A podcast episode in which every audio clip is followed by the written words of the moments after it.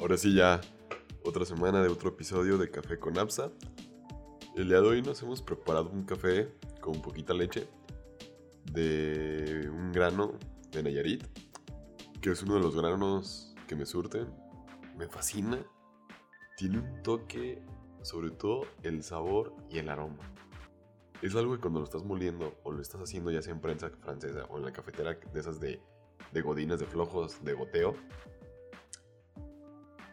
es una chulada ese grano. Me encanta. Y la verdad disfruto mucho esa parte como de ese ritual de preparar el café en la mañana o en la tarde, dependiendo del día. Sobre todo como de hacerme el tiempo de calentar el agua, dejarlo que repose y después servir la taza. Pero al final del día me he dado cuenta que no disfruto tanto como que el darle el trago, más bien como que la parte del proceso es algo que a mí me encanta. Y para este día de hoy, esta ocasión, me siento pues ahora sí muy pues entusiasmado por este episodio. Hace mucho, antes de la pandemia, leí este libro en la caminadora literalmente. Y el día de hoy te lo traigo en este episodio de Café con Arsa. El esencialismo. Lo esencial, lo relevante, lo importante, lo único que importa. Y es por eso que quiero tocar contigo estos ocho puntos, los cuales yo he podido rescatar de este libro. Para mí, yo llevo este libro gracias a Vela y a Thomas Frank. Son dos youtubers que me encanta su contenido, me fascina y me han ayudado mucho en lo personal.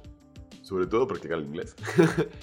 Y como esa parte, yo creo que del minimalismo y de la parte como de lo que se vuelve importante y de la productividad. Porque al final me doy cuenta que no importa qué tan ocupado estés, sino más bien que si las cosas que estás haciendo pues son de valor o no son de valor. Creo que vivimos en un mundo en el cual el que todo el mundo esté ocupado está bien, el que no tenga tiempo para algo más que más que para sus proyectos, más que sus cosas, según eso, no tenga como esa oportunidad de sentarse a disfrutar algo, creo que se ha perdido. El hecho de que a veces yo tenga que grabar mis episodios de aquí del café, de mi otro canal de programación, o esté haciendo otra cosa, como que a veces la gente lo ve mal, que uno, uno esté invirtiendo tiempo en lo que uno realmente quiere. Y esto para mí es lo que realmente se vuelve importante. Esto es para mí lo que realmente importa. Esto es para mí lo que realmente es esencial. Y no lo que estén diciendo. Es que no tienes las grandes cantidades de suscriptores, de ingresos, de esto, de aquello. La neta, a mí me vale madre. Yo disfruto mucho hacer esto. Yo disfruto el hecho de estar tomando mi taza de café aquí con ustedes, de estar platicando, de estarles contando todo este tipo de, de cosas. Y creo que al final creo que esto es lo que para mí más vale. El hecho de, de sentarme y de poder cotorrear aquí contigo un rato, de poder platicar, de saber cómo estás, de imaginarme que estamos tomándonos un café. Y eso para mí es algo esencial. De, dentro del área del esencialismo, claro. claro, cabe aclarar, ¿no? Así que este libro yo lo leí porque me sentía un poco perdido de lo que realmente importaba para mí. Debido a que todo el mundo nos dice demasiadas cosas de qué es importante, qué deberíamos de enfocarnos hoy en día, qué es lo más, pues, cosas claves del éxito. Sin embargo, yo creo que esos estándares se miden ahora sí de manera particular y no es lo que uno ve en Facebook, no es lo que uno ve en Instagram, es lo que cada quien piensa y tiene por dentro, o lo que aspira, o lo que piensa que puede llegar a lograr, hacer y tener. Sin embargo, a veces nos dejamos llevar ya a veces porque nuestros papás tienen otras ideas, las cuales pues ya no van, o sea, a lo mejor el otro día platicando con mi papá me dice, pues a lo mejor si buscas otro trabajo, este, encuentras algo más chido. Digo, sí, estaría bien, no digo que no. Sin, em, sin embargo, yo no me quiero corromper porque voy a ganar más dinero, en el sentido de que mi felicidad la voy a sacrificar por tener más dinero. creo que para muchos es ser un estándar de éxito, ganar más dinero.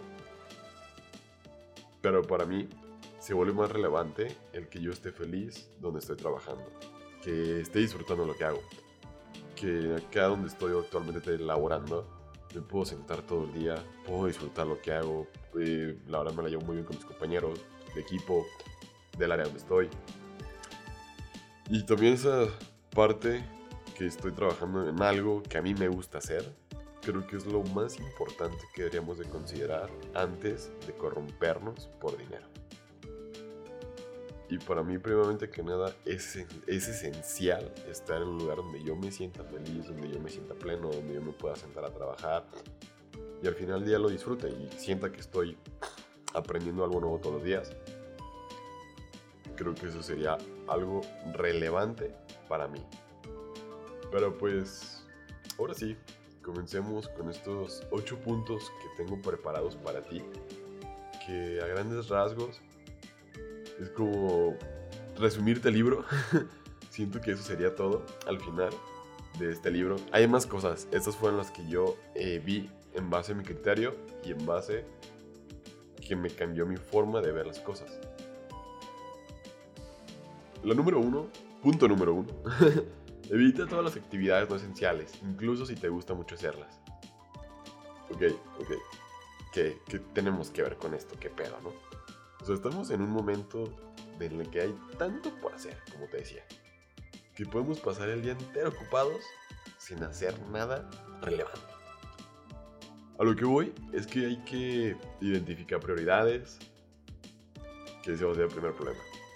Si no tienes un sistema para identificar lo que es importante,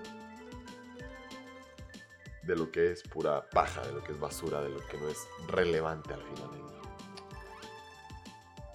Yo, yo pienso, y, en base lo que leí, y con base en lo que leí, que para ser un esencialista, piensa todo el tiempo en hacer menos, pero hacerlo mejor. Desecha la idea de involucrarte en todo y haz nada más aquello que puedas destacar, que te haga feliz o que sea relevante, importante. O sea, hay que estar revisando tus planes, tus tareas, hay que evaluar cómo estás avanzando en la búsqueda de tus objetivos. Cuando sea necesario, hay que cambiar la estrategia de forma inmediata. O sea, no, hay que dudarlo, o sea, eso no se, no se juega y no se piensa, eso es de golpe. En la parte del esencialismo no se trata de dejar una pequeña huella en muchas cosas. Se trata creo yo, de marcar diferencia donde es necesario, donde no quieres pasar el tiempo. Este punto yo lo vería como cuando todo decimos que sí, pero no debemos decir a todo que sí. No todo es relevante, no todo influye y no todo importa. Y no todo aporta. Creo que solamente debemos decir que sí a lo que realmente estamos seguros de lo que queremos hacer cuando no es un sí rotundo, es un no definitivo. O sea, va a ser un no al final del día. Así que yo creo que hay que tener mucho cuidado con esta parte. En esta parte del libro es como que aprender a decir que no a lo que no es relevante para nosotros. Yo lo dejaría como con esa parte. Porque en México y en la cultura mexicana, decir no, eres un culero, eres un sangrón, eres un hijo de tu tal por cual, el que tú le digas a alguien que no puedes apoyarlo, que no estás dispuesto, que no tienes el tiempo o que no tienes las ganas, por lo pronto te tachan de eres un culero, eres esto, es aquello, ta, ta, ta, ta, ta, ta, ta, ta. hay tantas definiciones que la gente te puede poner por decir no en la cultura mexicana o latinoamericana. Yo hablo más bien de México porque es en el país donde vivo y es donde más he tenido como todas estas experiencias. Punto número 2. Nunca concedas la decisión de tus prioridades a alguien más. ¿Te podrías imaginar de qué quiere decir esto? Ok. Le daremos un trago al café para que pienses de qué vamos a hablar en este punto.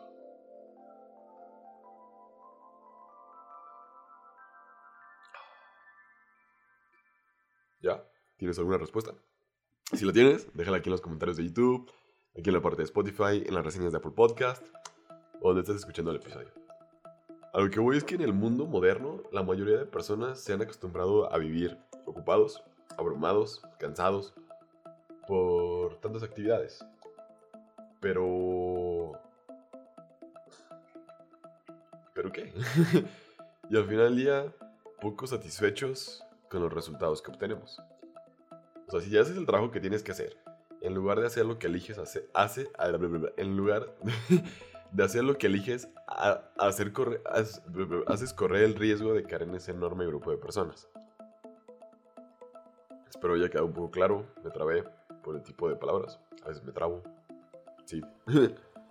o sea que no vivas la vida ni en el trabajo con pasividad.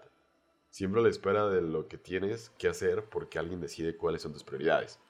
Incluso trabajando en equipo tenemos como que espacio para organizar nuestros días y hacer lo que elegimos hacer en el orden que mejor nos funciona. Si renuncias a tu poder de decidir, estás como que otorgando a alguien más demasiada influencia sobre ti y tu bienestar, sobre tu integridad, sobre tus tiempos. Hacer todo o hacer lo que te indican sencillamente no es el camino al éxito. Esta parte del libro lo que trata de explicarnos es que nosotros deberíamos organizar nuestros tiempos en base a nuestras actividades, a nuestras prioridades, a lo que queremos lograr, lo que queremos hacer, a lo que estamos dispuestos a, lograr en nuestro día a día. No que llegue tu papá, tu mamá, alguien más, una persona, amigo, primo, conocido, tío o tu perro, y al final te mueva todo. Que tú le digas, ¿sabes qué? No lo puedo controlar. o sea, son cosas que a veces uno no puede controlar, pero sí puedes controlar. Esto se vuelve como un poco esas de las... Parte de la vida como cuando eres reactivo y eres creativo, o son variables que al final del día controlas o no controlas. Sin embargo, yo creo que se volvería relevante el poder nosotros decidir sobre lo que queremos hacer. Estoy de acuerdo que en un trabajo, cuando trabajas con clientes, cuando trabajas con otras personas y todo, no siempre se puede debido a que tú dependes de ellos y es como que pues a veces una estira ya floja y todo. Aunque en esa parte, pues sí estoy de acuerdo, que no todo se puede controlar y a veces ellos van a tomar decisiones sobre uno porque puede ser tu jefe, puede ser algo pues más relevante que pues no dependa de uno, creo yo al final del día. Que sí debemos de ser conscientes, sí, pero hay que, hay que hacer hasta donde nosotros podamos. Punto número 3. Vive la filosofía de menos, pero mejor, sin importar lo que la sociedad diga. Esto se me hace muy relevante y muy importante. O sea, decidir siempre tiene implicaciones. Decidir contra lo que la mayoría cree que es lo mejor todavía más. Si te pregunto qué prefieres, que a mí me encantan las acciones, ahí les va. Tener acciones de IBM, Microsoft, Apple o Southwest Airlines, lo más probable es que elijas Apple. Porque es lo que todo mundo pues, tiene idea, ¿no? Curiosamente, Southwest es una compañía con mejores resultados en la bolsa de valores para sus inversionistas. ¿Por qué? Porque Southwest adoptó el esencialismo hace tiempo y aplicó muy políticas como muy a tiempo, muy rígidas a su operación ellos se concentraron como únicamente en el principal problema, llevar a los pasajeros de un destino a otro. Cero servicios de lujo, como, pues, comodidades. Y efectivamente pueden ser vistos como una aerolínea económica, cosa que no les quita el sueño, porque eso son. Pero una aerolínea económica con resultados que sí funcionan. Así que esto es algo interesante y un punto a tomar en cuenta cómo está, puedes llevar el esencialismo a una empresa y va a funcionar. Punto número 4. Descansa, aparta tiempo para pensar, analizar y ver las cosas desde otra perspectiva.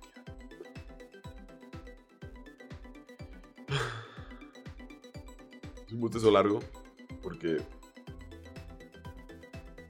es como un sinónimo, una forma para decir hay que pensar, a lo mejor esto te quitó tu suspiro, esto te está quitando como toda esa atención o enfoque que uno podría tener. Hoy, hoy en día, decir que alguien está aburrido es casi un pecado, está mal. por un lado, nadie tiene tiempo libre.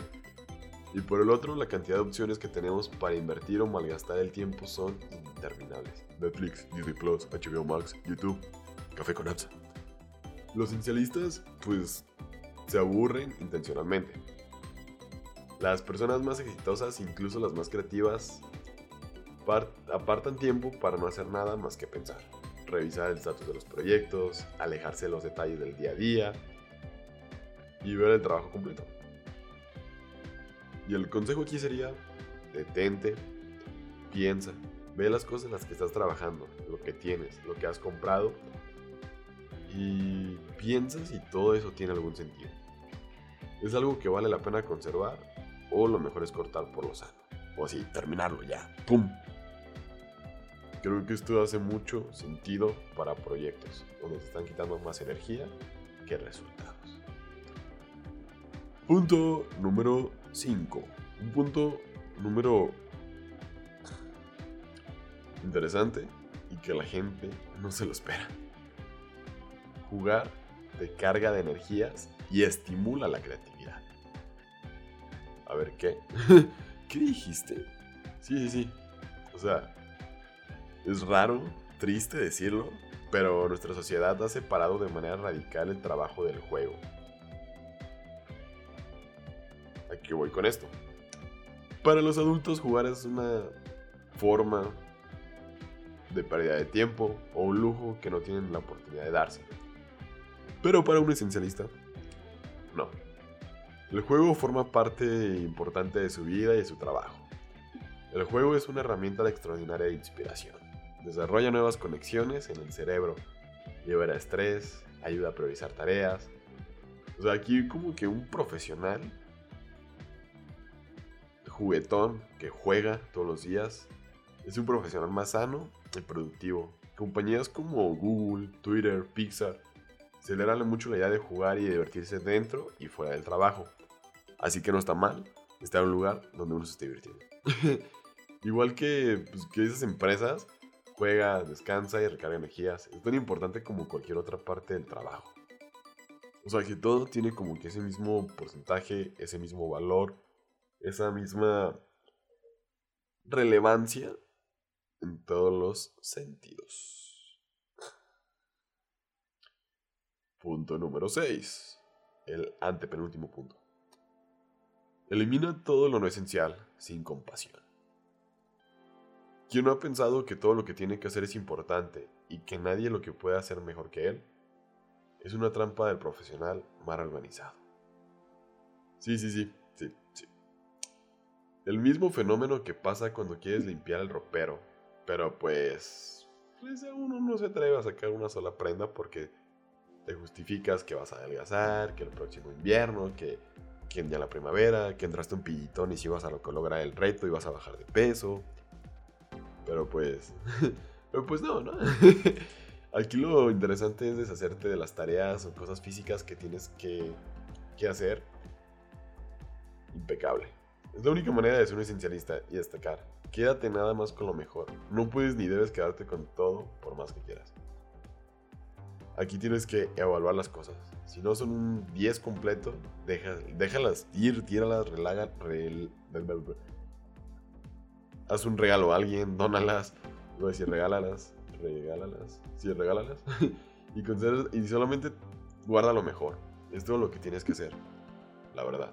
O sea, al final del día, entre menos cosas tengas, como que sabes qué ponerte y usas todo. Esto pasa mucho cuando queremos hacer como la limpieza de closets, como le decía el ejemplo. Sin embargo, esto aplica para cualquier área, la cochera, en la, la cena, en todos lados de la casa área de trabajo o lugar donde te encuentres. Punto número 7. Planifica lo esencial como la visión de un cirujano. Ah, cabrón, ya vamos a salir médicos de este episodio, qué chingados. Es fácil deshacerse como de cosas materiales porque no involucran sentimientos de otras personas, pero cuando decir no puede herir los sentimientos de alguien o causar una situación incómoda la cosa cambia. La presión social o corporativa suele ser tanta que nos cuesta trabajo decir que no.